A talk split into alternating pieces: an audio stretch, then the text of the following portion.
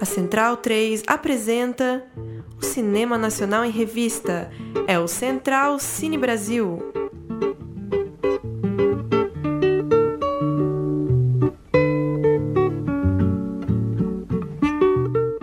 Olá, amigo ouvinte da Rádio Central 3, começando mais um Central Cine Brasil, falando de cinema nacional. Eu sou Lucas Borges. Como vai, Paulo Silva Júnior? Olá, Lucas. Um abraço para quem acompanha o Central Cine Brasil ainda em ritmo de um dos principais festivais de cinema no mundo e à espera de mais estreias, né? A gente está com um começo de ano ainda tímido é, nas estreias do cinema nacional, nas estreias no cinema comercial. É, até por isso, a gente segue tratando do importante Festival de Berlim. Pois é, um hiato aí no, nos lançamentos né, de filmes nacionais. Será o Oscar que acontece no pois dia 4 é, de março? Possivelmente. Esperamos que sim. Enfim, seguimos então falando sobre a participação maciça do cinema brasileiro lá na Berlinale, em Berlim. E recebemos áudios, recebemos mensagens direto da Alemanha dos diretores de Eu Sou o Rio, o documentário de Gabra Sana e Anne Santos, que fala sobre o músico carioca Tantão, músico, artista, performer Tantão, que marcou a época nos anos 80 com a banda Black Future e voltou recentemente, depois de um tempo de ostracismo, voltou a, a lançar um novo disco recentemente. O Gabraz e a Anne vão falar um pouco sobre a construção desse filme e o próprio, o próprio Tantão, toda a sua particularidade, sua excentricidade, digamos assim, também vai falar um pouco sobre como foi participar desse documentário que retrata a própria obra dele antes de você soltar a, as falas aí dos diretores do protagonista, registrar que o filme Eu Sou o Rio teve uma exibição no final do ano passado no Brasil, na nona semana Festival de Cinema no Rio de Janeiro. É, teve uma exibição lá em 22 de novembro às 7 da noite, agora está em Berlim, portanto, é, imaginamos que ainda durante o ano de 2018 é que o público vai conseguir conferir de fato Eu Sou o Rio filme de 78 minutos, o documentário aí sobre o Tantão. Exatamente. Lá em Berlim, o filme foi exibido no dia 29 de fevereiro, no dia 22. 19, né? 19, perdão, não existe 29, né? No, dia 22, que é o dia que, que nós estamos gravando o programa, e no dia 24 também haverá uma outra sessão. Vamos ouvir então o Gabriel Sana falando sobre Eu Sou o Rio. É um cinema bem radical, né, que acaba encontrando esse oásis aqui dentro de um festival muito grande, assim, muito, é, é, muito rico e, e, que tem essa mostra voltada para um cinema feito muitas vezes por, na guerrilha, né, ou com muito pouca gente envolvida e tal, sem grana envolvida principalmente. É, acho que mais sobre a, a, estadia aqui, eu queria que o Tantão contasse, ou a Anne, enfim, já falei muito. Não, fala aí, tá gravando. Ah, então tá. É, como é que é, Anne? Você falou o quê? Experiência que você tá Experiência, uso de é, substâncias que abrem a mente e fecham a vida. Abrem a mente, fecham a vida e a gente tem que dar um jeito para tudo ficar aberto. e foi assim que fizemos o filme, abrindo, chutando porta chutando a mente alheia. Que a nossa mente já estava aberta há muito tempo.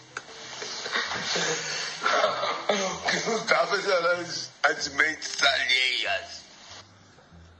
É, a fala do Tantão é, é, um pouco o que é o filme. O né? clima é. do documentário, né? Um filme bastante experimental e mais um desses documentários que tenta.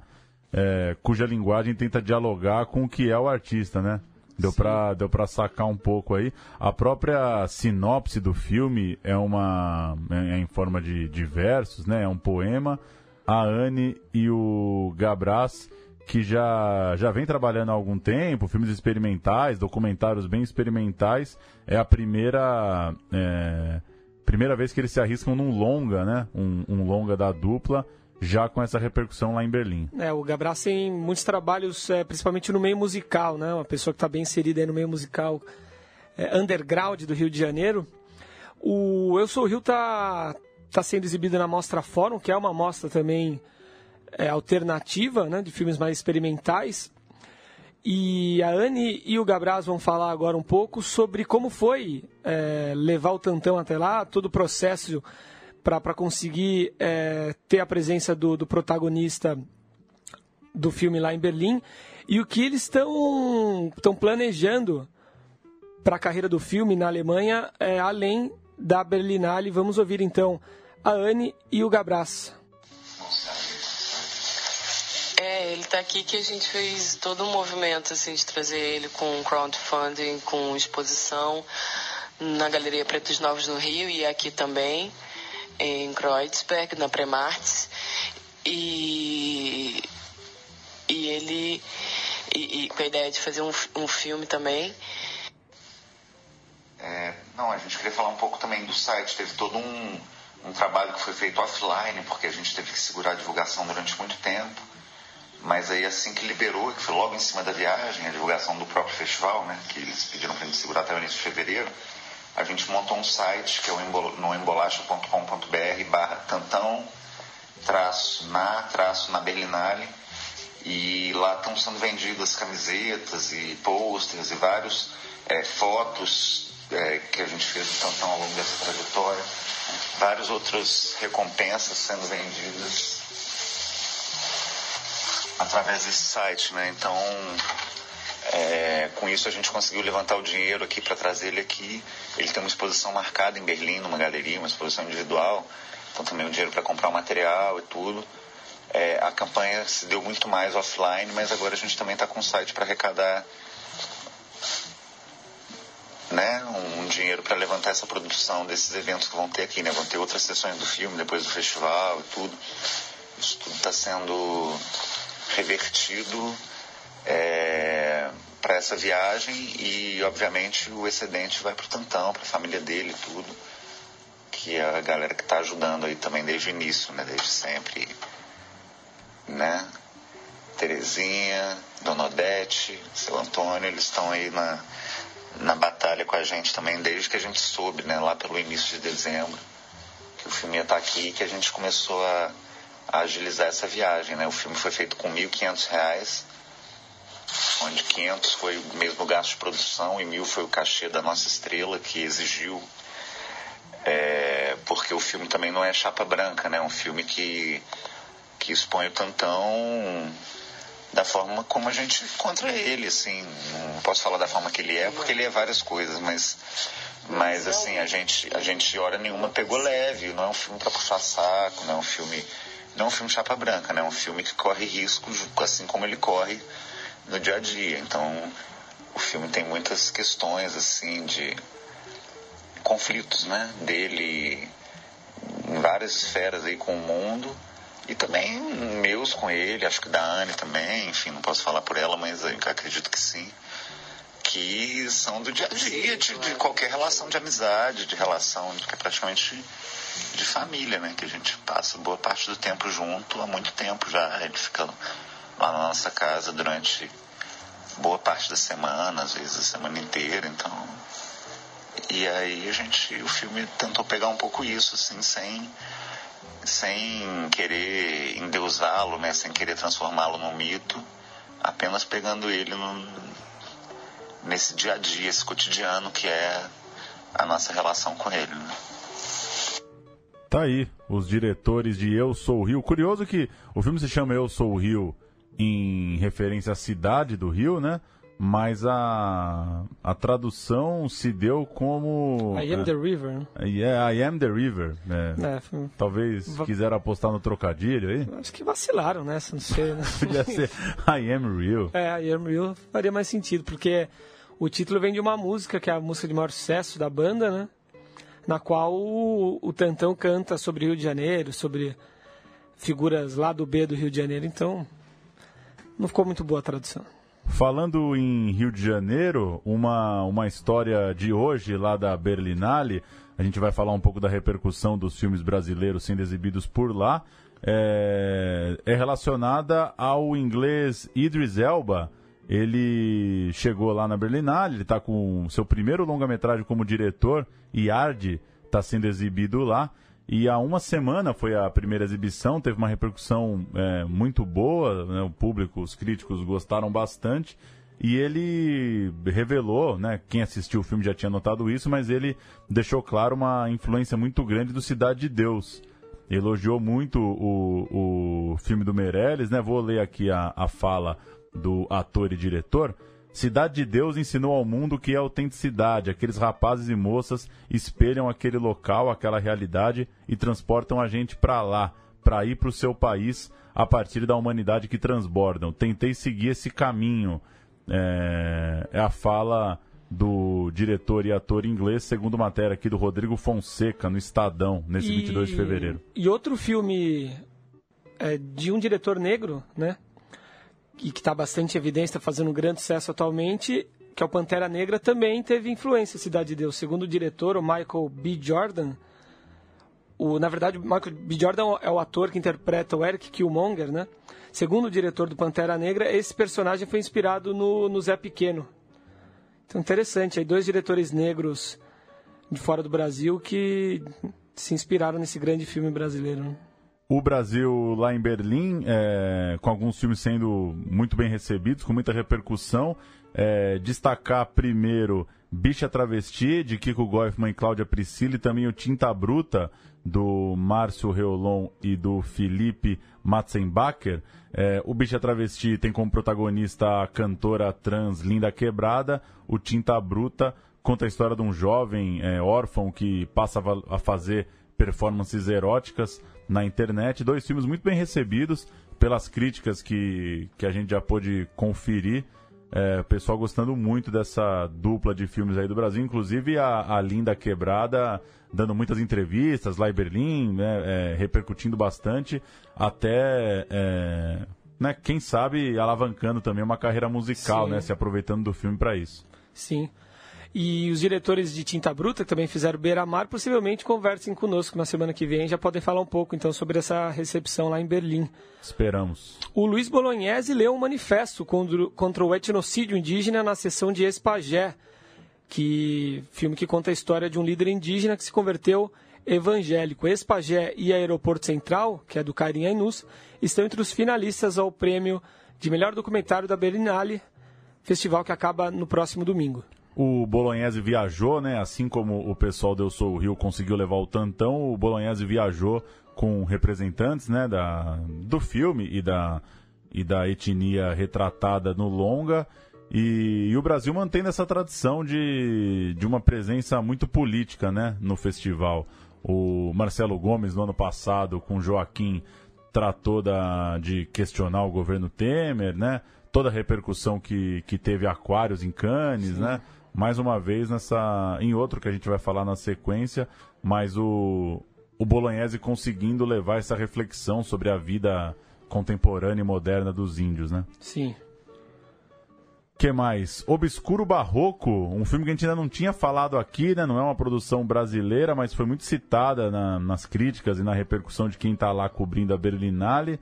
É uma produção grega, a direção é da Evangelia Craniotti e conta a história da Luana Muniz, uma famosa figura do Rio de Janeiro, é, muito conhecida por acolher travestis, prostitutas, transexuais, é, principalmente lá no bairro da Lapa, e que morreu ano passado, aos 59 anos. É, enfim, se o Brasil levando muitos filmes com a, com a temática LGBT, né, com essa questão de gênero muito forte, uma grande personagem brasileira nessa questão acabou retratada aí por uma produção europeia. Sim.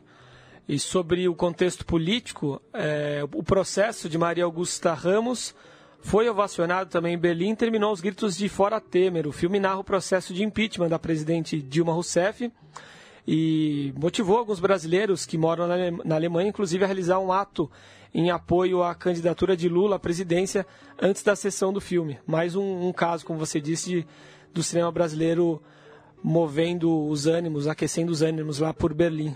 É, claro, enfim, a gente não está lá para saber exatamente, né? Estamos falando por vídeos e pelo que deu para ler. É... A Maria Augusta Ramos, é, obviamente, ela faz o filme que ela tem lado, né? Ela quer. Não é um filme panfletário, mas ela quer escancarar uma certa é, o teatro que foi, né? Todo Sim. o rito, né? O que que ela chamaria, pra, provavelmente muitas pessoas chamam de golpe, né? É, e, e de certa forma o, a estética da coisa mesmo, né? Sim. A, a forma com que o, o- as pessoas no Congresso votaram, né? Por Deus, pela família, todo aquele ritual que foi muito televisivo também. E ao mesmo tempo ela, ela disse que não tinha nenhuma relação com esse protesto de apoio ao Lula marcado para pouco antes da sessão. E, e pelo que eu senti das respostas, ela tentou muito falar sobre o filme, né? Falar sobre o processo. Tem uma coisa que chama muita atenção, que ela, ela viajou para Brasília para registrar a votação. No fim das contas, ela captou mais de 400 horas de material. Então, acho que mostra um pouco o, o impacto da empreitada, né? De fato, não foi uma, não foi uma coisa muito simples, né? Foi Sim, um assunto que se arrastou por semanas ali.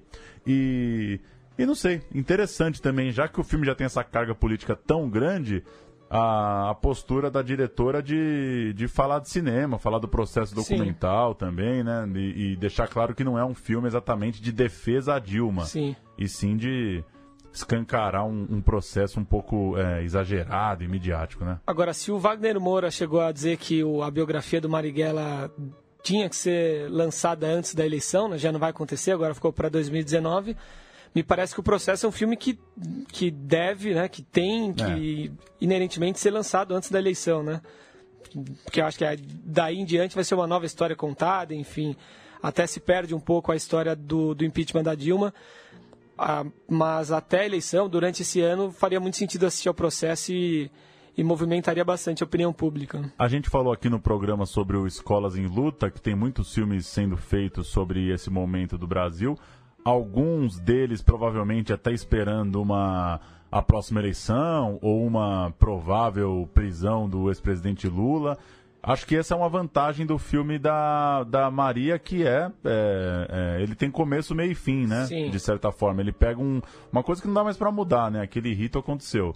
E outra coisa interessante, é um filme feito sem recursos públicos, né? Brasileiros. Ela tem lá uma captação de um fundo que é até ligado ao Festival de Berlim, outro ligado à Holanda. Ela muito, né, muito, muito influente, já com alguns trabalhos feitos na Europa, conseguiu essa essa grana estrangeira para o filme, o que é, como a, como a discussão anda tão rasa no Brasil, né, tem um lado bom, né, de não ser um filme bancado com dinheiro público, né? Sim, exato. E Andréa Beltrão, indo agora para o mundo nas notícias aqui do Brasil, saindo de Berlim, Andréa Beltrão vai ser Hebe Camargo no cinema, o filme de Maurício Farias, que é o próprio marido da Beltrão. Maurício que já dirigiu A Grande Família, a Verônica, e vai que dá certo. Mais uma grande personagem da dramaturgia brasileira transformada em filmografia, biocinegrafia. O, o Maurício Farias, né, como você citou no filme, está nesse contexto aí das comédias da Globo. É, e além da Hebe Camargo, a Rita Lee vai virar filme também, né? Uma Também. notícia dessa semana de que os direitos da biografia foram comprados aí por uma produtora para entrar em todo o processo de virar cinema. E hoje, dia 22 de fevereiro, está estreando o filme Paulistas, documentário dirigido por Daniel Nolasco, se passa no interior de Goiás, nas regiões de Paulistas e Soledade, mostra o êxodo rural e as férias em que os filhos visitam a casa dos pais. Pelo que dá para sacar no trailer, um filme, um documentário bem é, é, contemplativo, de planos bem bonitos, assim. É, enfim, curioso para ver. Vamos ver se a gente consegue assistir, quem sabe bater um papo aí sobre o Paulistas nos próximos programas. E na semana passada, no Afã, ainda do início da Berlinale, a gente acabou não citando, mas estreou também Antes do Fim, né? Novo filme do Cristiano É. Burlan, que é protagonizado por Helena Inês e Jean-Claude Bernardet, grandes, dois grandes ícones do cinema nacional. Aí. Continua em cartaz o Antes do Fim, mais um filme do Burlan. E a gente falou semana passada dos prêmios do Brasil em Berlim. Hoje, 22 de fevereiro, é, faz exatamente 20 anos da vitória do Central do Brasil lá em Berlim. O festival naquele ano acabou no dia 22, nesse acaba no dia 25. Filme do Walter Salles. É, fica o registro aí de Talvez é, é, depois vem Cidade de Deus, vem Tropa de Elite, mas para aquele começo ali da retomada, né, para o Brasil dos anos 90, é um filme de completa repercussão, né? Talvez um filme que mesmo quem não é tão ligado no cinema, no cinema nacional, sabe que alcançou tais prêmios. Como a gente falou na semana passada, com, é, competiu com gente grande, né? Como é, Big Lebowski, é, Jack Brown, Jack Brown, alguns filmes, Gênio Indomável, Gênio Indomável, alguns filmes bem é, interessantes e grandes, né? Não foi contra qualquer um. E Samuel Jackson, por exemplo, por Jack Brown, ganhou o prêmio de melhor ator, ao tempo que a Fernanda Montenegro ganhou o prêmio de melhor atriz. Fica o registro aí de 20 anos já do grande sucesso que Central do Brasil fez lá na Alemanha. É isso aí. Programa mais curto hoje, né? É isso. Fica esse programa é, vai se vai se né, tá chamado aqui como Festival de Berlim 2 então, junto com o programa da semana passada, fica um panorama. Na semana que vem a gente é, traz os vencedores, né? E vê se bate mais um papo com alguém que está lá fora. Isso aí, passado o Oscar, esperamos que a safra seja mais, mais farta aí dos filmes nacionais. Com certeza vai ser, vai pintar bastante coisa a partir daí. Valeu, até semana que vem. Até, um abraço.